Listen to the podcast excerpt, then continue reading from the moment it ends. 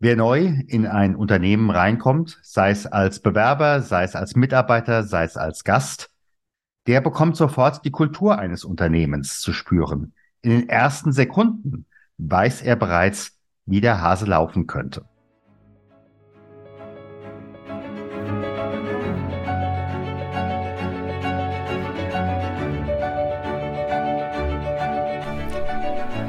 Schweres, leicht gesagt der Podcast für Unternehmer, Personalverantwortliche und Betriebsräte zum Thema im Unternehmen. Mein Name ist Stefan Hund. Bevor wir starten, bitte ich dich, diesen Podcast zu abonnieren, damit du auch in Zukunft jede Folge direkt frisch auf deinen Podcast-Player bekommst. Wenn du eine Frage hast, die wir hier im Podcast ansprechen sollen oder einen bestimmten Gast einladen sollen, dann gib uns Bescheid. Am besten mit einer kurzen E-Mail über podcast.trauerimunternehmen.de. Und jetzt geht's los!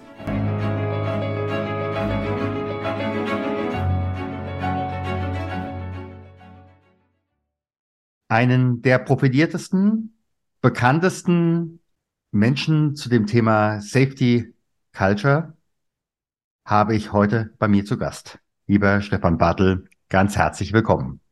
Hallo, ein herzliches Willkommen auch von mir. Ich freue mich, dass ich hier mit dir zusammen sein kann heute. Wie ist das? Geht's dir auch so, wenn du in ein Unternehmen reingehst? Da weißt du im Endeffekt schon, was passiert denn da eigentlich? Ich glaube, du kriegst ziemlich schnell ähm, einen Eindruck äh, über das, was ja Werte sind, über das, äh, wie der Stellenwert des Menschen ist, über das, äh, wie wichtig es äh, dem Unternehmen ist, wenn Fremde reinkommen, wie werden die justiert, wie werden die eingestellt, wie werden die eingeführt, wie werden die vertraut gemacht mit den Regularien, die bei uns herrschen. Und da gibt's also, ich sage mal, auf der Skala von 0 bis 10 alles. So von, ja, waren Sie schon mal hier? Nein, dann fahren Sie mal nach hinten, zwei Kilometer, dann links, rechts, dritter Stock, Sie finden das schon.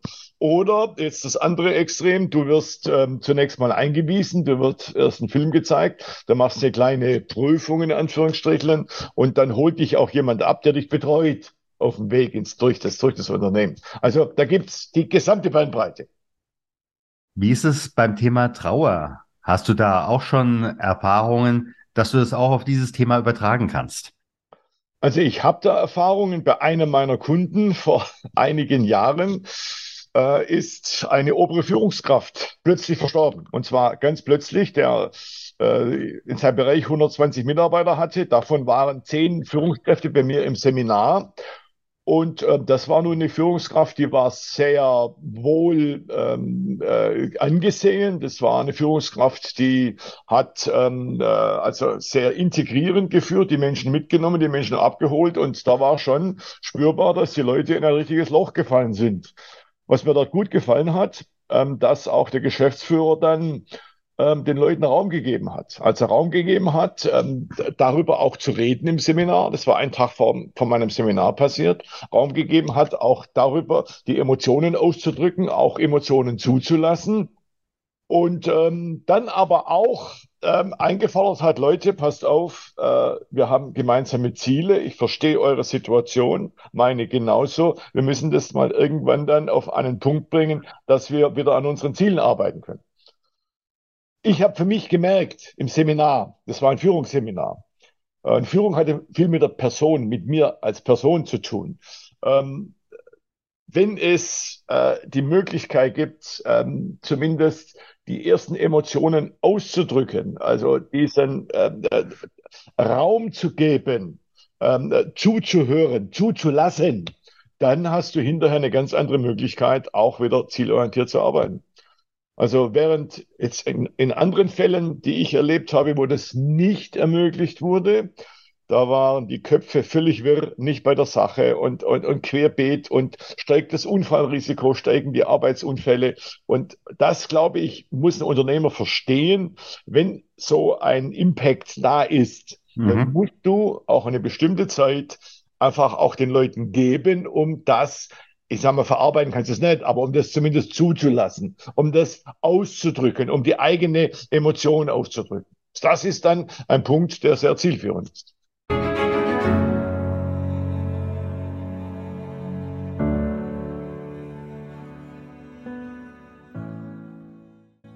Im Arztbericht steht es unerbittlich.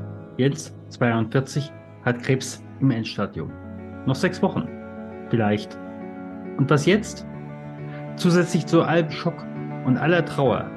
Wie geht es morgen weiter mit seiner jungen Familie, wenn das entscheidende Geld fehlt? Wie soll ab jetzt die Miete nach der Beerdigung bezahlt werden? Ohne größere Rücklagen. Wir von Trauer im Unternehmen machen Werbung für eine nagelneue, in Deutschland einzigartige Firmenpolice. Es ist uns eine Herzensangelegenheit. Uwe Unger hat sie für die Gotha Versicherung in Podcast Folge 35 vorgestellt. Details gibt es unter der Weiterleitung von trauerimunternehmen.de slash Versicherung.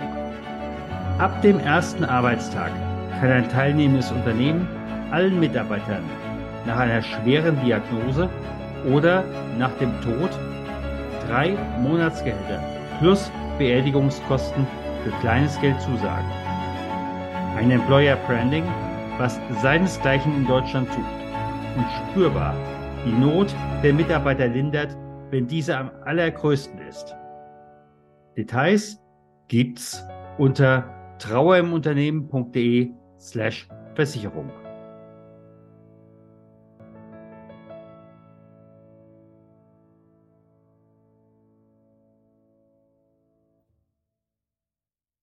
Ja.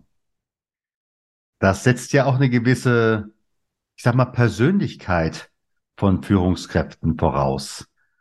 Ähm, kann man Persönlichkeit an dieser Stelle lernen? Also ich möchte mal andersrum auf die Frage antworten. Was ich festgestellt, habe, was man nicht lernen kann. Ähm, du kannst, wenn du keine Veranlagung zur Empathie hast, das glaube ich, mittlerweile kannst du nicht lernen. Und das ist eine extrem wichtige Eigenschaft einer Führungskraft. Übrigens auch, da brauchst du im Unternehmen je nach Situation unterschiedliche Führungskräfte. Also Beispiel, im Falle einer Restrukturierung, wenn hier das Wasser bis hier oben steht, Tod oder Überleben, ähm, da brauchst du Menschen, die alleine aufgrund der Sachlage Entscheidungen treffen. Da ist Empathie hinterlich. Also ein Restrukturierer von McKinsey oder Roland Berger, der darf keine Empathie mitbringen. Der muss alleine aufgrund der Sachlage entscheiden. Nur dann wird oft ein Fehler gemacht. Und zwar, dann sagen die oft, der, der die Organisation verursacht hat, soll sie auch führen. Und das ist der Fehler. Denn wenn er die Organisation führt, dann braucht man ein anderes Persönlichkeitsprofil. Da brauchst du Menschen, die in der Lage sind, Menschen zu berühren, Menschen mitzunehmen, die also Empathie als Stärke haben.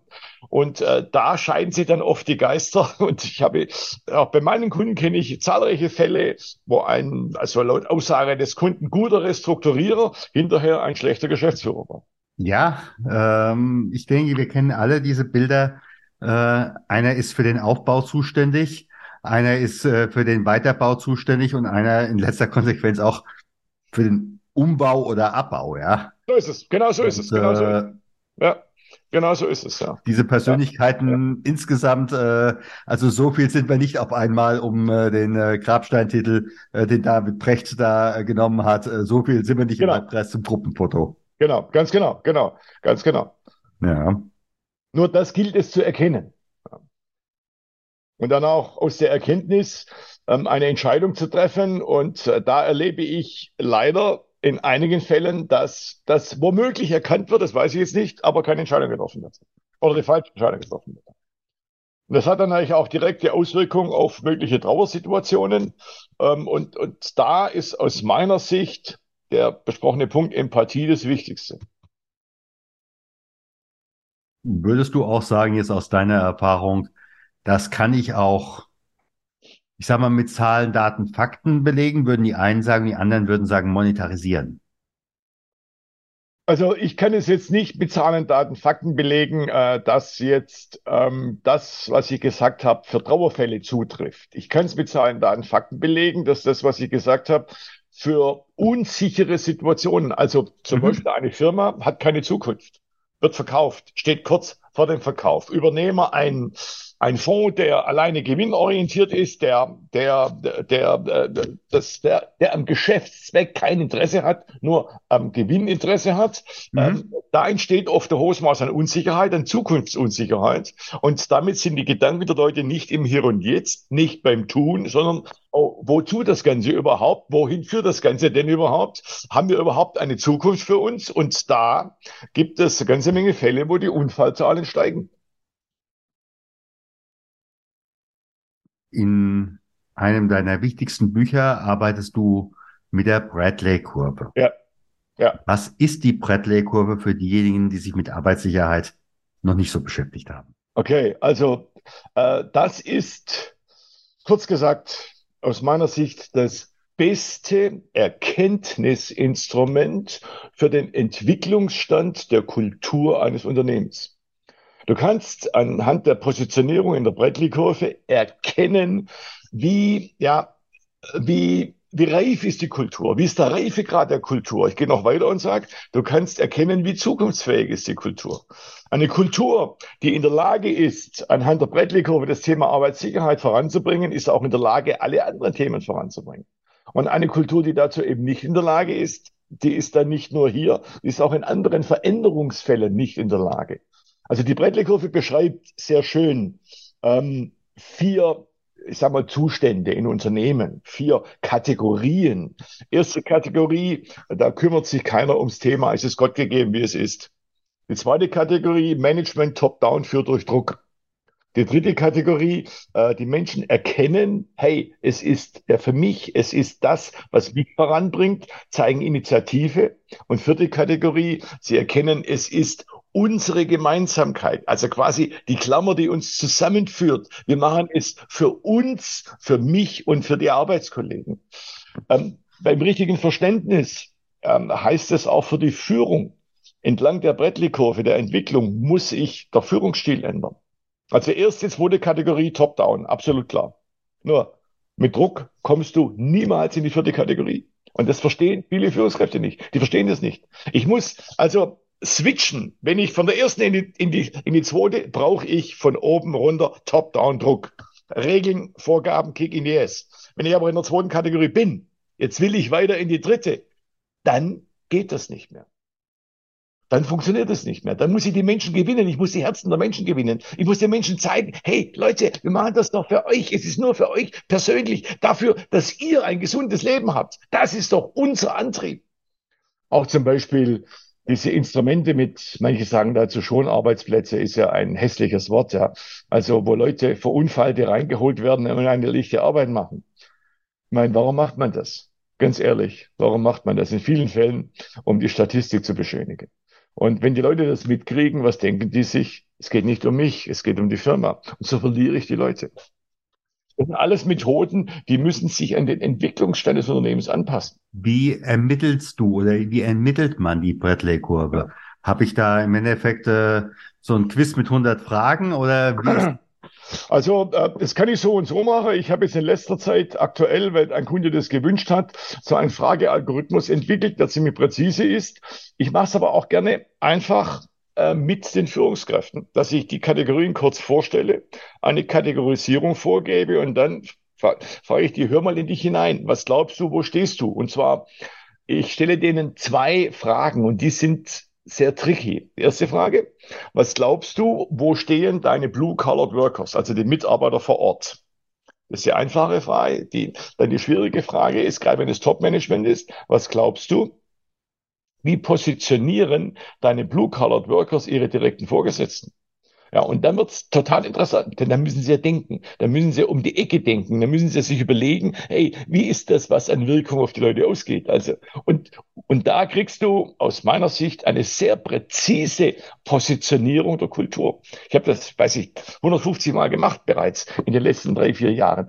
Und äh, war immer extrem beeindruckend, weil man oft auch feststellt, dass Mitarbeiter weiterentwickelt sind als aus deren Sicht die Vorgesetzten. Und dann können diese ihre Führung nicht wahrnehmen. Da muss man also dringend überlegen, okay, was kann ich tun, dass ich mein, mein Auftreten, dass ich meine Wirkung im Unternehmen verändere, so gestalte, dass ich wieder ernst genommen werde.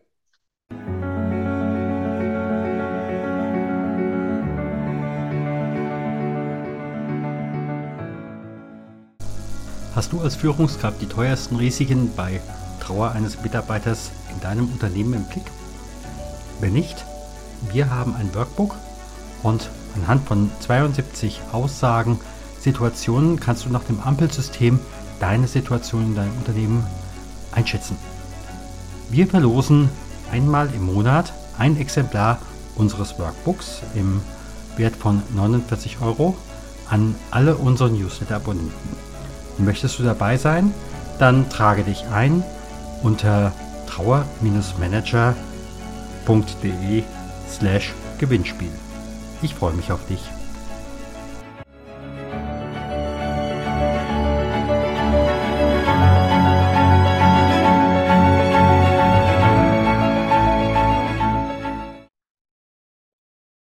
Ich höre da auch so dieses Stichwort, dieses 360-Grad-Feedback. Ja. Ähm, Sprichst du in diesem Moment nur mit den Führungskräften? Oder sagst du, so, jetzt machen wir auch mal die Stichprobe. Ähm, wir fragen mal eine Auswahl oder wie auch immer von deinen Blue-Collar Workers. Also ich spreche in erster Linie mit den Führungskräften. Das ist meine Zielgruppe. Und wir haben aber dann auch schon Folgendes gemacht, dass wir dann gesagt haben, okay, lass uns jetzt eine Ebene tiefer gehen. Ich gehe hinein in die Produktion zu den Leuten und für Einzelgespräche, um zu verifizieren, ist denn deren Bild genau. dem konkurrent mit dem deckungsgleich, was äh, die Belegschaft von sich gibt. Und da gibt's oft Überschneidungen, große, aber oft auch Divergenz. Und da muss man gucken, so, was löst die Divergenz aus und was können wir im Management tun, um eben hier einen Schritt weiterzukommen. Also beides, beides ist aus meiner Sicht zielführend.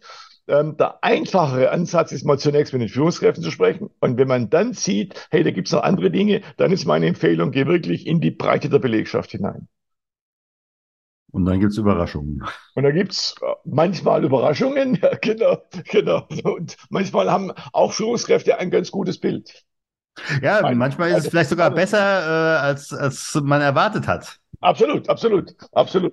Genau, genau, ganz genau. Ja, ich habe manchmal auch den Eindruck, dass Trauer an vielen Stellen auch heißt, wie, defi wie definiere ich mich neu, wenn ich dieses und jenes nicht mehr habe? Ja, ja. Also gar nicht so, was man landläufig sagt, wie viel Tränen habe ich, äh, oder im Sinne von, du heulst doch gar nicht, ja, sondern ja, äh, das ist der erste Teil, den wir vorhin besprochen haben, sprich äh, den, die Tränen, den Dampf oder wie du es auch immer nennen willst, abzulassen. Und dann muss ich mich ja neu definieren. Wer genau. bin ich jetzt, wenn diese Situation im Umfeld nicht mehr existiert? Genau, genau. Also auch zum Beispiel folgende Situation, finde ich sehr schön, diese Definition. Dein Chef wechselt. Mhm. Du hast einen gehabt, positiv, integrierend, äh, Leute einbeziehen, die Menschen achtend. Jetzt kommt einer völlig anderer Couleur und ähm, glaubt, er ist der Einzige, der weiß, wie das Leben geht. Er ist der Einzige, der weiß, wie Entscheidungen getroffen werden. Er degradiert dich zum Erfüllungsgehilfen. So, genau so eine Situation habe ich schon häufig erlebt. Äh, auch im oberen Management kommt, ne, kommt ein neuer Vorstand, der genauso auftritt. Ja. Äh, dann musst du, da hast du ja etwas verloren. Du hast deine Freiheit verloren. Du hast deine Entscheidungsbefugnisse verloren. Du hast verloren, ja, äh, das, was dir, was dir Zufriedenheit, was dir Wertschätzung gegeben hat, gibt's, gibt's nicht mehr. Jetzt musst du dich neu, neu definieren in diesem Umfeld. Und das ist dann manchmal extrem schwer. Und äh, manchmal ist dann, heißt dann auch die Neudefinition aushalten. Also, ja, ähm, es ja, ist nicht, oder zu sagen, ähm, nicht, nicht ja. mehr mein Spielfeld. Oder dann in letzter Konsequenz zu sagen, genau, dieses Spielfeld ist nicht mehr mein Spielfeld. Ja. Weil ich festgestellt habe, weißt du, gehen kannst du immer. Äh, das ist ultimativ. Aber äh, oftmals jemand, der so reinkommt, der hat oft auch eine kurze Halbwertszeit, ja. Also da kann man es dann auch aushalten, ja. Das ist natürlich, jetzt, wenn wir drüber sprechen, easy going, nur wenn du drin bist im Prozess, sind, ist, auch oh, ja. ist auch ein Jahr unendlich lang. Da wird jeder Montag lang. Da überlegst du, hey, die Woche. Ja, das ist natürlich dann etwas, was extrem schwierig ist. Ja. Wenn ich mir so den ganzen Arbeitssicherheitsbereich angucke, da hast du ja mit dem äh, Safety Culture Manager wirklich ein Alleinstellungsmerkmal. Äh, auf der anderen Seite ist so meine Vermutung, Ähm, wenn ich gucke, wir reden überall über Fachkräftemangel, ist sicherlich auch ein demografisches Problem. Aber an vielen Stellen habe ich den Eindruck, es ist ein Kulturproblem. Ja, ja. ja. Ähm, und ich würde sogar weitergehen, ähm, dass in spätestens zwei oder drei Jahren äh, dass die Kultur eines Unternehmens darüber entscheidet, ob man Mitarbeiter oder qualifizierte Mitarbeiter bekommt oder nicht. Ja, ja. Meine Frage ist, äh, ja. wen gibt es außer dir? Kann man dich klonen oder wie gibst also, du das weiter? Also ähm, äh, sehe ich genauso wie du auch. Also ich bin mir auch sicher, also teilweise heute schon, in Zukunft noch weitaus mehr, wird, wird die Qualität der Kultur entscheidend sein, um Topleistung zu gewinnen. Weil ich glaube, äh, das Thema Geld, das Thema Karriere, das Thema Dienstwagen ist weitgehend durch bei vielen jungen Menschen. Ja, dort sind andere Werte als in meiner Generation vor 35 Jahren. Da waren das alles noch Themen, die waren, die, also die haben High-Level-People angezogen. Ja. Naja, welche Farbe hat ein Schreibtisch? Welche Farbe hat ein äh, so ist es. Hümmelchen genau. auf dem Genau, genau. Wie viel Hubraum und PS und überhaupt und, und, und, und, und wie schnell hast du Karriere gemacht und nur die Dinge haben heute eine völlig andere Wertigkeit. Also ähm, deshalb habe ich mich auch entschieden, 2018 meine Akademie ins Leben zu rufen und dort bilde ich ja Safety Culture Manager aus. Also ich multipliziere dieses, dieses Wissen, bilde Menschen aus, die in der Lage sind, einen Kulturwandel zu begleiten, die in der Lage sind, auch auf Unternehmensleitung Einfluss zu nehmen. Klar, wenn der nicht will, der will er nicht, das ist schon klar nur, aber die in der Lage sind, so einen Wandel auch von innen zu treiben und auch andere eher mitzunehmen in diesem Wandel. Und das ist, glaube ich, entscheidend. Das heißt, diese müssen vor allen Dingen ihre, ihre, ihre kommunikativen Kompetenzen nachhaltig stärken. Also die müssen ein, die müssen wissen, ähm, was führt zur Wertschätzung, wie berühre ich Menschen, wie erreiche ich Menschen, auch wie erkenne ich, wer etwas braucht. Die müssen also einen guten Sens für die Wirkung entwickeln, für Menschen entwickeln und dafür entwickeln, wie kann ich andere mitnehmen in diesem Prozess, in diesem Kulturwandel. Und da spielt es keine Rolle ob wir von Arbeitssicherheit sprechen oder ob wir von der Zusammenführung von Abteilungen sprechen oder ob wir von äh, Qualitätsentwicklung sprechen. Das spielt überhaupt keine Rolle. Ähm, das ist ein bestimmter Mindset, den die Menschen brauchen, um einen Wandel erfolgreich gestalten zu können. Und diese nenne ich jetzt mit Bezug auf zum Thema Sicherheit, Safety Culture Manager. Das hat sich für mich so als einen guten Begriff dargestellt, der, den kann man sehr gut transportieren. Man könnte auch Quality Culture Manager sagen. Ja? Also das ist nicht auf Safety ähm, äh, ausschließlich ausgerichtet. Ja, zumindest nicht auf so ein ähm, Kuschel äh, oder was. Genau. Und dementsprechend gehe ich mal davon aus, äh, die Menschen, die bei dir die Ausbildung machen, sind auch nicht nur äh, Sicherheitsingenieure, Nein. sondern möglicherweise auch der Vertriebler äh, oder möglicherweise auch der Personaler, der ja. sagt, ich möchte das für mein Unternehmen machen oder ja. ich viele Führungskräfte, Produktionsleiter, technische Leiter. Ja, ja. genau, genau. Natürlich auch Safety People, das ist klar. Ja. Aber eben auch Führungskräfte, die für sich erkennen, ich habe hier, ja, ich, ich habe hier Möglichkeit, noch Dinge zu bewegen, die ich bisher noch gar nicht erkannt habe. Jetzt frage ich aber nochmal, um auf das Thema Trauer zurückzukommen. Hast du das auch in deinem, äh, in deiner Ausbildung, in deiner Wahrnehmung, dieses Thema Trauer im Sinne von Abschied nehmen, gutes Abschied nehmen?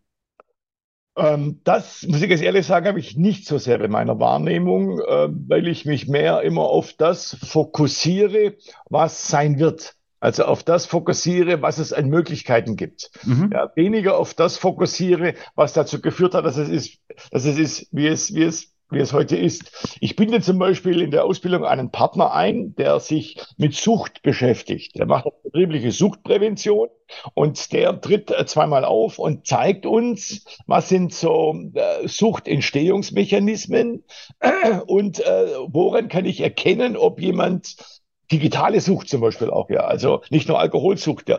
Ob jemand Gefahr läuft, sich in bestimmte Dinge zu entwickeln und was kann ich als Führungskraft tun, wenn ich das erkenne? Wie kann ich da dann präventiv handeln? Mhm. Der Partner, den ich da einbinde, um diese Themen äh, mit abzudecken, da bin ich jetzt nicht der ausgewiesene Experte. Ja, ich, wie gesagt, ich denke auch, äh, diese Kulturfrage ist ja auch eine übergeordnete Frage und darunter äh, kannst du ja eine ganze Reihe von Dingen äh, transportieren Ja, und äh, es ist ja, eine Mindset-Frage. Wie gesagt, bei der Trauer ist es für mich halt einfach wirklich so dieser Punkt, ähm, in dem Moment, wo ich etwas nicht abschließen kann, ja, ja, dann nehme ich es äh, oder schleift es sich mit in die neue genau, Zeit und genau. hält mich im Endeffekt Ja, in der Transformation gefangen. Ja, genau, Ja, genau. Und blockiert, blockiert auch die blockiert, ja. Genau, genau. Ja, Absolut. Ja, also ja, ohne eine Trauerbewältigung kann eine kann auch ein Unternehmen, äh, jetzt unabhängig von dem Tod eines Mitarbeiters oder von der ja, Trauer eines Mitarbeiters, kann sich nicht transformieren. ja, ja. 100% einverstanden. Ja, ganz genau. Ist ein Haufen Tobak, ja. Ist ein Haufen Tobak. Ja, unbedingt, unbedingt. Aber ich denke, es ist einfach Zeit, an diese Themen ranzugehen. Ja, Denn ja, ähm, ich glaube, in Deutschland werden wir die Arbeitsplätze nur dann erhalten können, wenn wir wirklich eine gute Kultur haben. Ähm, denn äh, die anderen Sachen top-down, auf Masse, auf äh, kurze Zeit und so weiter und so fort, da sind die anderen bei ihren Lohnvorgaben billiger. so ist es. Genau so Ja, ist es. Das ist auch das, was uns, was uns unterscheidet. ja, Ja, absolut. Es ist, äh, aus meiner Sicht sind es zwei, zwei Dinge, die uns unterscheiden jetzt im Wettbewerb. Ähm, äh, das ist die Motivation der Menschen. deren mhm. innere Einstellung und deren Qualifikation. Das sind die beiden Kernthemen. Und daran müssen wir uns gut positionieren.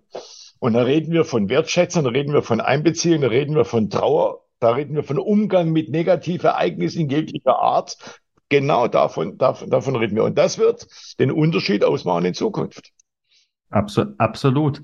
Ähm, an der Stelle nur noch mal eine Schlussfrage auch in Richtung äh, der Personaler. Wir haben ja im Augenblick äh, dieses äh, Wort, was da so rumgeistert von Quiet Quitting oder Dienst nach Vorschrift oder wie man es auch immer nennen Ja, möchte. ja. Wie ordnest du das in die Kultur eines Unternehmens ein? Beziehungsweise gibt es möglicherweise Quiet Quitting äh, in erster Linie in den vorhin dargestellten unteren oder äh, Kategorien oder wie ist das an dieser Stelle? Also, äh, es gibt ja seit Jahren diese Gallup-Studie, die ja den Engagement-Index misst Industrienationen. Die teilen ja ein in drei Kategorien. Ja. Ähm, ähm, highly engaged, not engaged und actively disengaged. Und diese actively disengaged, ähm, habe ich interessanterweise festgestellt, gibt es auch im Management. Also da gibt es sicher prozentual weniger als bei den, äh, als bei den Blue-Collar-Workers, gibt es aber auch im Management. Und wenn du solche Leute hast, das ist extrem gefährlich, weil das steckt an. So der sprichwörtliche Apfel ja, in der Kiste, ja, der faul ist, der, ähm, der, der berührt auch andere und zieht da andere auch mit. So als Metapher, wenn ich auf einem Tisch stehe, ja, ist es viel einfacher, jemand runterzuziehen, wie jemand vom Boden hochzuziehen. Ja, das braucht viel mehr. Also das Negative steckt einfach schneller an. Ähm, also es gibt sicher einen großen Prozentsatz, mein Gallup spricht da so von roundabout 15 Prozent, actively disengaged, ähm, die Dienst nach Vorschrift machen oder die das Nötige tun, um nicht mehr tun zu können. Mir ist ein anderer Punkt wichtig. Ähm, da ist, gibt es ja ein völliges Unwort. Also das müsste aus meiner Sicht das Unwort des Jahres sein. Ähm, das ist die Work-Life-Balance. Also, ja, und weißt du, dass dieses, dieses Wort trennt ja zwischen Work und Leben. Und, und das ist, glaube ich, der Denkfehler. Der Denkfehler ist, äh, dass ich die Arbeit benutze, um zu leben. Nein, die Arbeit ist Teil des Lebens. Und wenn die Arbeit so ist, dass ich noch überlege, wie kann ich die letzten zehn Jahre irgendwie hinkriegen, hey, das ist mein Leben, mein einziges Leben, was ich habe. Und das ist das, was extrem schade ist. Die Menschen haben nicht verstanden, welches, welche Chance sie vergeben, welche, welche, Mhm. welche welches Risiko sie eingehen. Es gibt so Typen, ja, also vielleicht kennst du die auch, die freuen sich auf die Rente. Hey, Leute, da läuft Ja, nur diejenigen habe ich dann meistens mit dem Partner bei mir beim Bestattungsgespräch Ja, genau so ist es. Gemeindepfarrer. Ja, Nach dem Motto, wir wollten noch die Route ja, 66 fahren, aber ja, genau. Leider. Ja, genau, genau, Ja, genau. Weißt du, ich frage mich dann, wenn die in der Rente sind, worauf freuen die sich dann? Also, Ja, weißt du, wollen wir jetzt lieber Menschen, nicht wissen. Wollen wir jetzt lieber nicht wissen. Genau so ist es. Genau so ist es. Weißt du, die freuen sich am Montag auf Freitag und freuen sich auf den Urlaub. Ist ja okay. Aber das Leben findet jeden Tag statt, jede Sekunde. Und ich empfehle meinen Seminarteilnehmern, mach jeden Moment zum Besten deines Lebens. Es ist der einzige Moment, den du hast. Du lebst nur im Hier und Jetzt, nicht im Morgen, nicht im Gestern. Und, und ich glaube, das müssen die Menschen verstehen. Das war ein optimales Schlusswort. Ich sage mal ganz, ganz herzlichen Dank. Dankeschön, Dankeschön, lieber Stefan. Vielen Dank auch für das Interview, für das Gespräch. Vielen Dank, dass du auch heute wieder dabei warst bei Das Schwere leicht gesagt. Abonniere und teile gerne diese Podcast-Episode. Abonniere auch gerne unseren Know-how-Transfer, damit du und dein Unternehmen wissen, was sie bei Trauer eines Kollegen tun können. Alle Links findest du in den Show Notes. Wir freuen uns, wenn du in der nächsten Folge wieder dabei bist. Herzliche Grüße, dein Stefan von trauermanager.de.